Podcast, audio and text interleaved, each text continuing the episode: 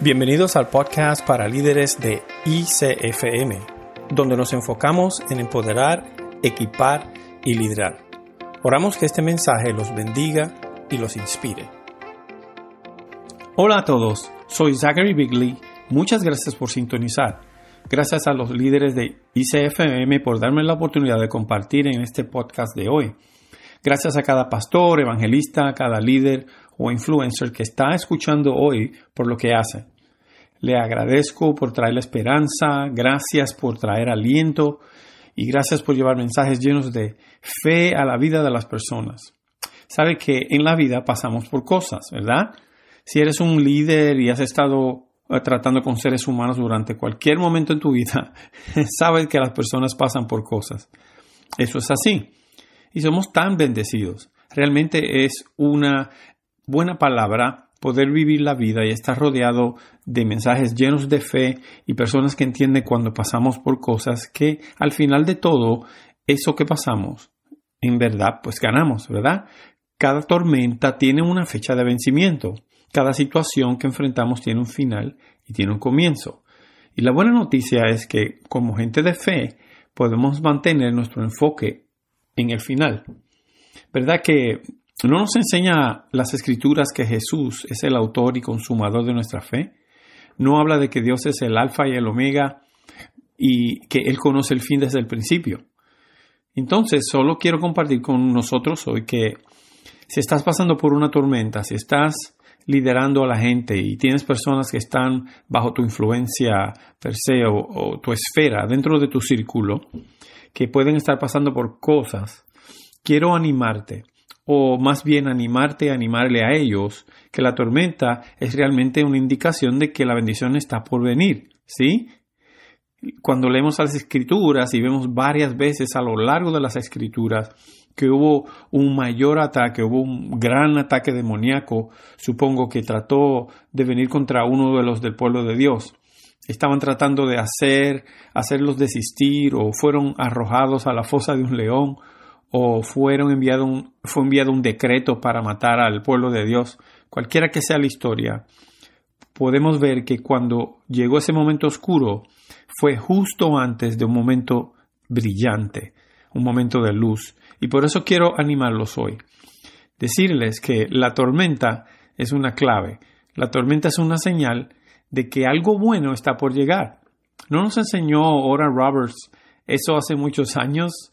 Algo bueno va a pasar hoy, algo bueno te va a pasar hoy.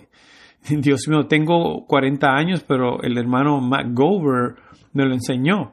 Si ustedes están familiarizados con él, los que aprendieron eso de Roberts, ¿entienden?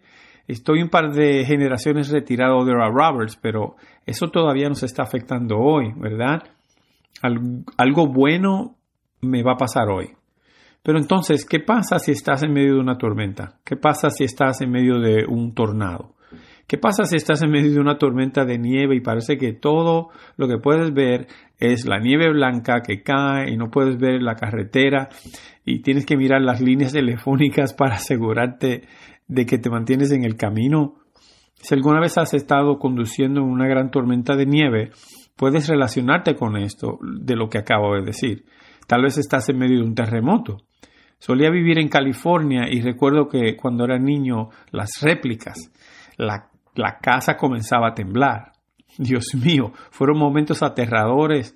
Tal vez cuando era niño en, Ontario, California, donde solía vivir, y, la casa comenzaba a temblar. Es una cosa, y, y es una cosa cuando estás en medio de eso y dices, ok Dios, ayúdame aquí. Pero como personas de fe, aquí es donde tenemos que usar nuestra fe.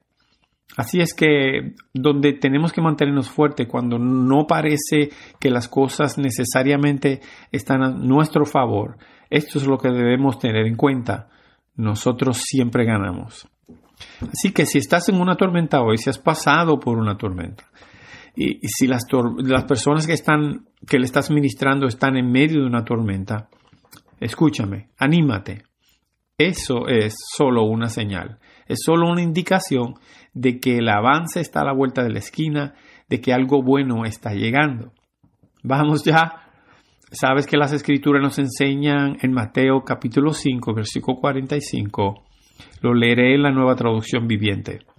Dice, de esa manera estarás actuando como verdadero hijo de tu Padre que está en el cielo, pues Él da la luz de su sol tanto a los malos como a los buenos, y envía lluvia sobre los justos y los injustos por igual. ¿Sabes?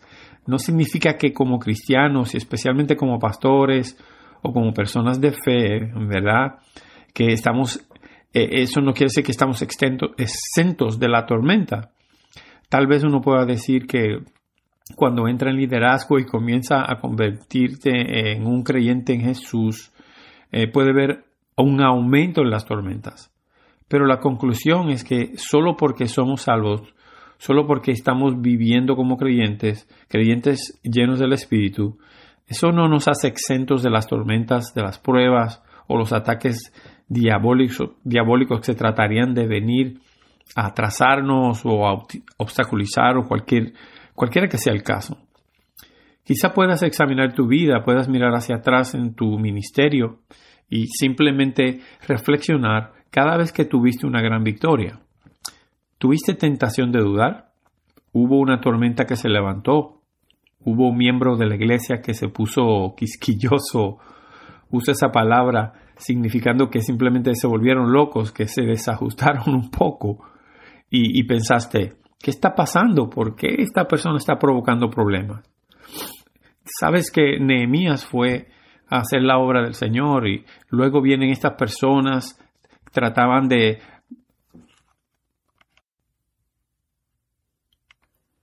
y tratan de provocar problemas. Intentaban que dejara de trabajar. Es así. Así que cada vez que vamos a hacer cosas para el Señor, Sigamos adelante y sepamos que el enemigo vendrá y tratará de obstaculizarlo, de alguna manera interrumpirlo. Pero la buena noticia es que la tormenta tiene fecha de expiación. Perdón, de la tormenta tiene fecha de expiración.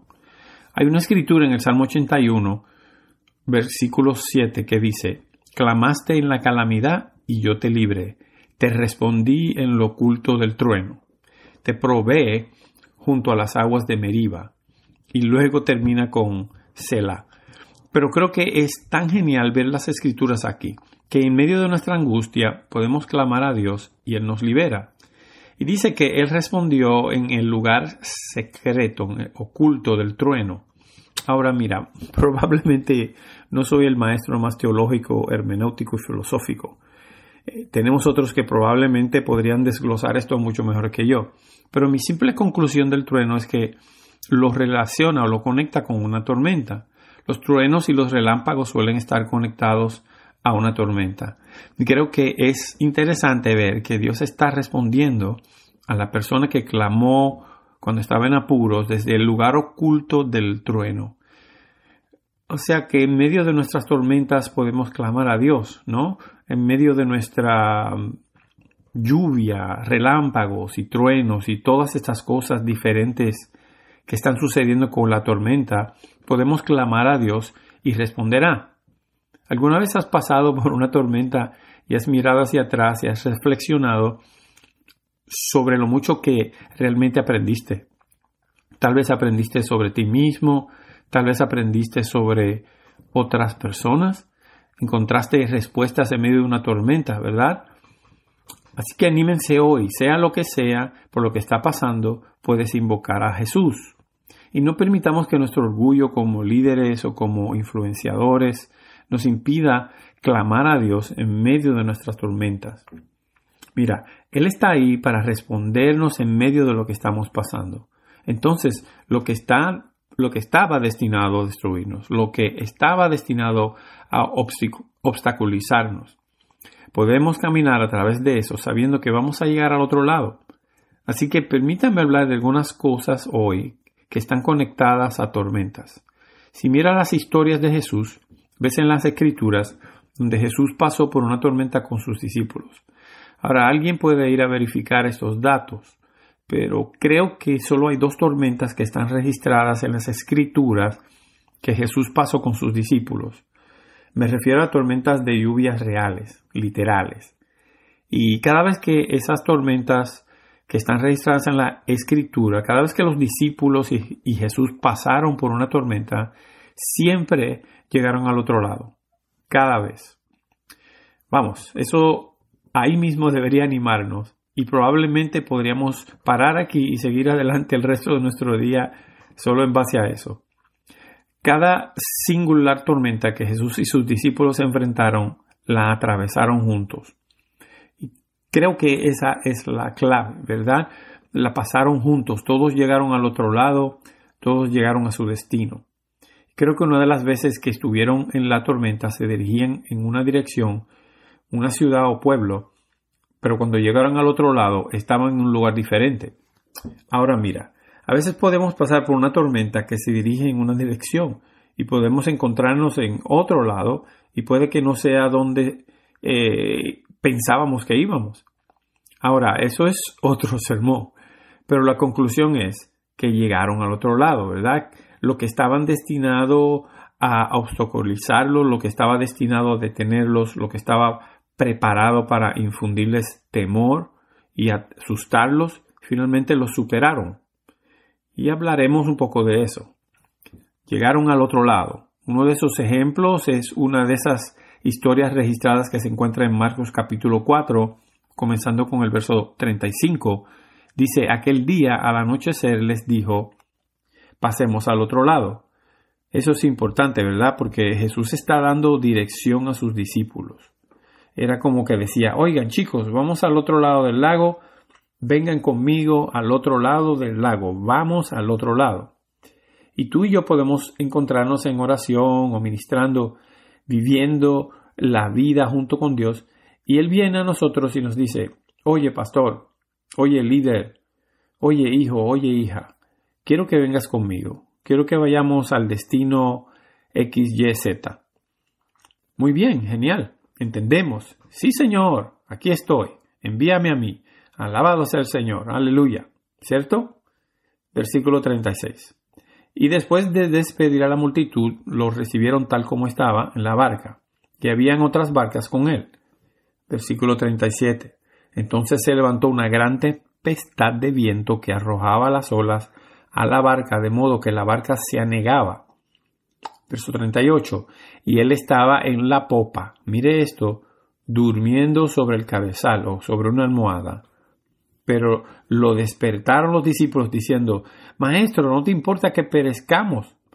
Jesús se puso de pie y ordenó que el viento y las olas se detuvieran. Él dijo, Calla, enmudece.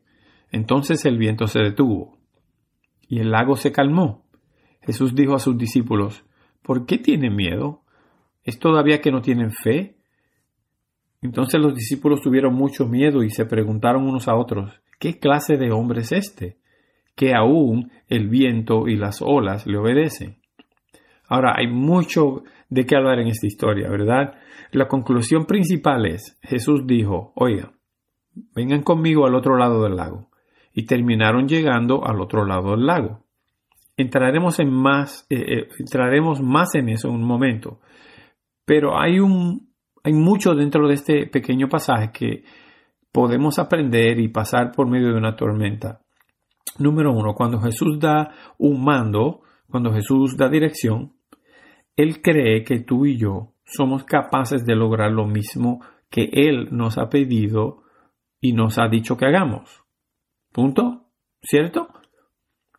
Así que participamos con fe, comenzamos a cruzar el, al otro lado, tal como Él dijo, pero ¿qué sucede cuando estamos obedeciendo la voluntad del Señor?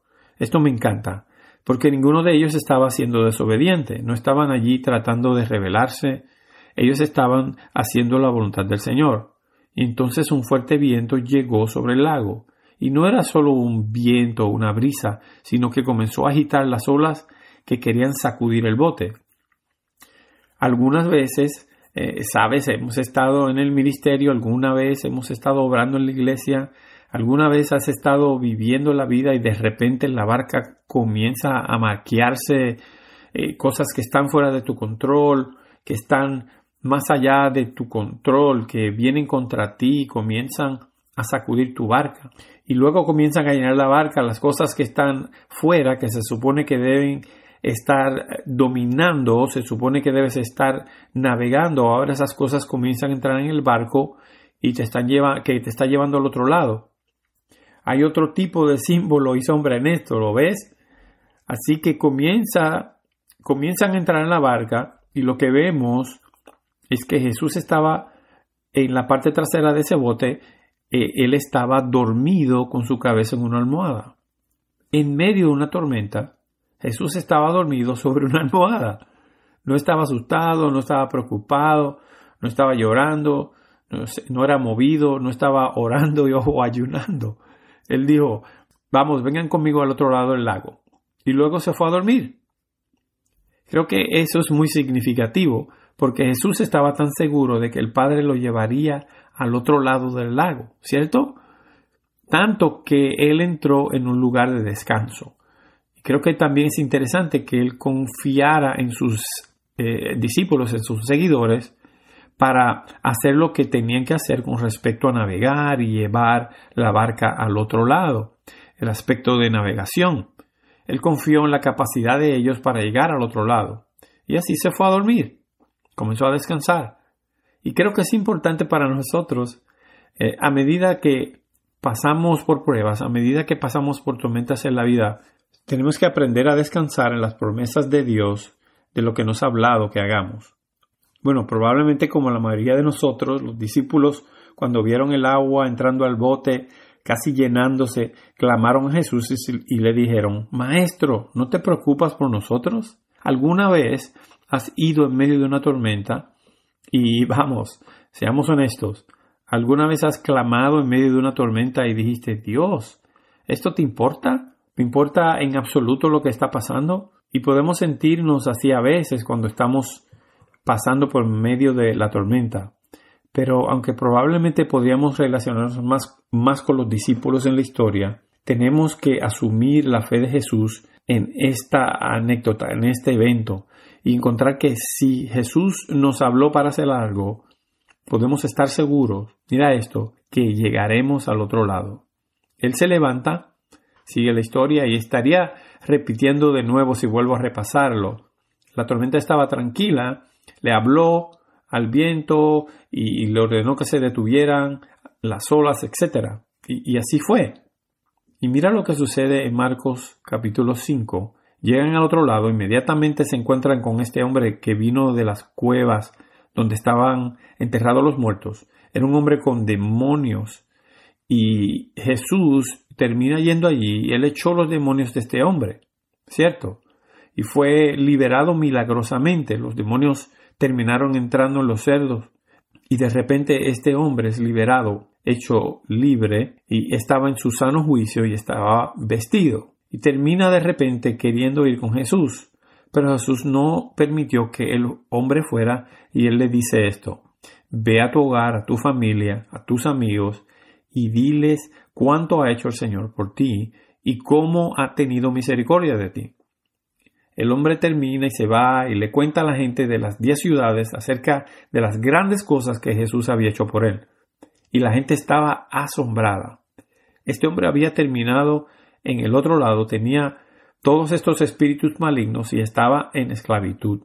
Y esta tormenta estaba tratando de evitar que Jesús y los discípulos llegaran a ese lado para que este hombre pudiera ser liberado y para que más personas pudieran escuchar acerca de las cosas asombrosas y grandes que Jesús había hecho. Mira, no te mantendré mucho tiempo más, pero hay otra historia aquí en Mateo capítulo 14. Es la otra vez que Jesús caminó sobre el agua, ¿verdad? Eh, él se aleja de los discípulos mientras sus discípulos suben a la barca. Les dijo que fueran delante de él al otro lado del lago. Y si conoces esa historia, aquí es donde Jesús viene caminando sobre el agua. Pedro dice, Señor, si eres tú, pídeme que venga. Y termina caminando sobre el agua, ¿verdad? Y quiero que noten algo en esta historia también. Pedro mira el viento, comienza a hundirse, clama al Señor para que lo salve. Clamó al Señor en medio de la tormenta para que lo salvara, y Jesús lo hizo. Extendió su mano, toma a Pedro por la mano, versículo 31, Él dice, lo pondré en términos sureños. Hombre, ¿qué pasó con tu fe? ¿Por qué dudaste? No creo que Jesús estaba como gritándole o condenándolo, sino como diciendo, vamos, hombre, tu fe es pequeña, ¿por qué estás dudando? Te dije que vinieras y te dije que era yo. Básicamente puedes hacer esto, hombre. Puedes caminar sobre el agua y luego vuelven al bote. Y fue después de que entraron a la barca que el viento se calmó. A veces cuando pasamos por una tormenta no deja de hacer viento de inmediato. Eh, de todos modos comienzan a adorar a Jesús. Verdaderamente le decían, eres el Hijo de Dios. Y mira el versículo 34 de Mateo 14. Después que cruzaron el lago, llegaron a la orilla en Genezaret. Versículo 35. La gente allí vio a Jesús y supo quién era él. Así que le dijeron a la gente de allí que Jesús había llegado. Trajeron a todos sus enfermos a él. Les rogaron a Jesús que les dejara tocar el borde de sus ropas para ser sanados. Y miren esto, todas las personas enfermas que lo tocaron fueron sanadas. Esa barca estaba muy lejos en el lago, el barco estaba teniendo problemas debido a las olas y el viento soplaba en su contra. Jesús viene caminando sobre el agua y luego terminaron llegando al otro lado. Hubo una tormenta que vino justo antes de que fueran o llegaran al otro lado del lago, donde otras personas fueron sanadas. Las dos veces en estas tormentas los discípulos no comprendían lo que estaba pasando. En ambas ocasiones la tormenta vino más tarde, vino después. Fue un gran avance o un avivamiento de sanidad o una liberación en hombre que se encontró a Jesús en las personas que él encontró. Podría repasar historia tras historia en las escrituras. Daniel en la fosa de los leones. Entra allí, se enfrenta a un juicio, se enfrenta a una situación difícil, mantuvo la fe en Dios y cambiaron las leyes. La ley fue cambiada a favor del pueblo de Dios, por ejemplo, Esther e Israel fueron amenazados con morir. Lo mismo que estaba destinado a destruir a Mardoqueo fue usado y destruyó al mismo que vino contra él. El pueblo de Dios fue bendecido. Vamos, historia tras historia. Tienes a Sansón siendo sacado, atacado por un león, y de repente de la nada este león viene a atacarlo, y Sansón destruye este león, termina comiendo miel de él. Oh, Dios mío, hay un sermón en esto. Cierto que la misma cosa que vino a atacarte, la destruirás por el poder de Dios y comerás las promesas de Dios de Basado en lo mismo que estaba destinado a matarte, terminaste tú destruyéndola comiendo miel de ella. Vamos. Así que pastores, líderes, personas influentes, la tormenta por la que estás pasando, no la vea como algo malo, per se aunque entendemos que hay cosas con las que tienes que lidiar. Pero mira la esperanza, mira la fe en todo esto, que es una pista, es un indicador de que algo bueno está al otro lado. Hay un avance en el otro lado de la tormenta, hay liberación al otro lado de la tormenta, hay una ley potencial que está siendo cambiada para tu beneficio, para el beneficio del pueblo de Dios. Mira, como líderes tenemos que aceptar el hecho de que vamos a pasar por cosas y a veces las cosas por las que pasamos no son solo para nosotros, es para que otras personas puedan ver cómo manejamos la situación.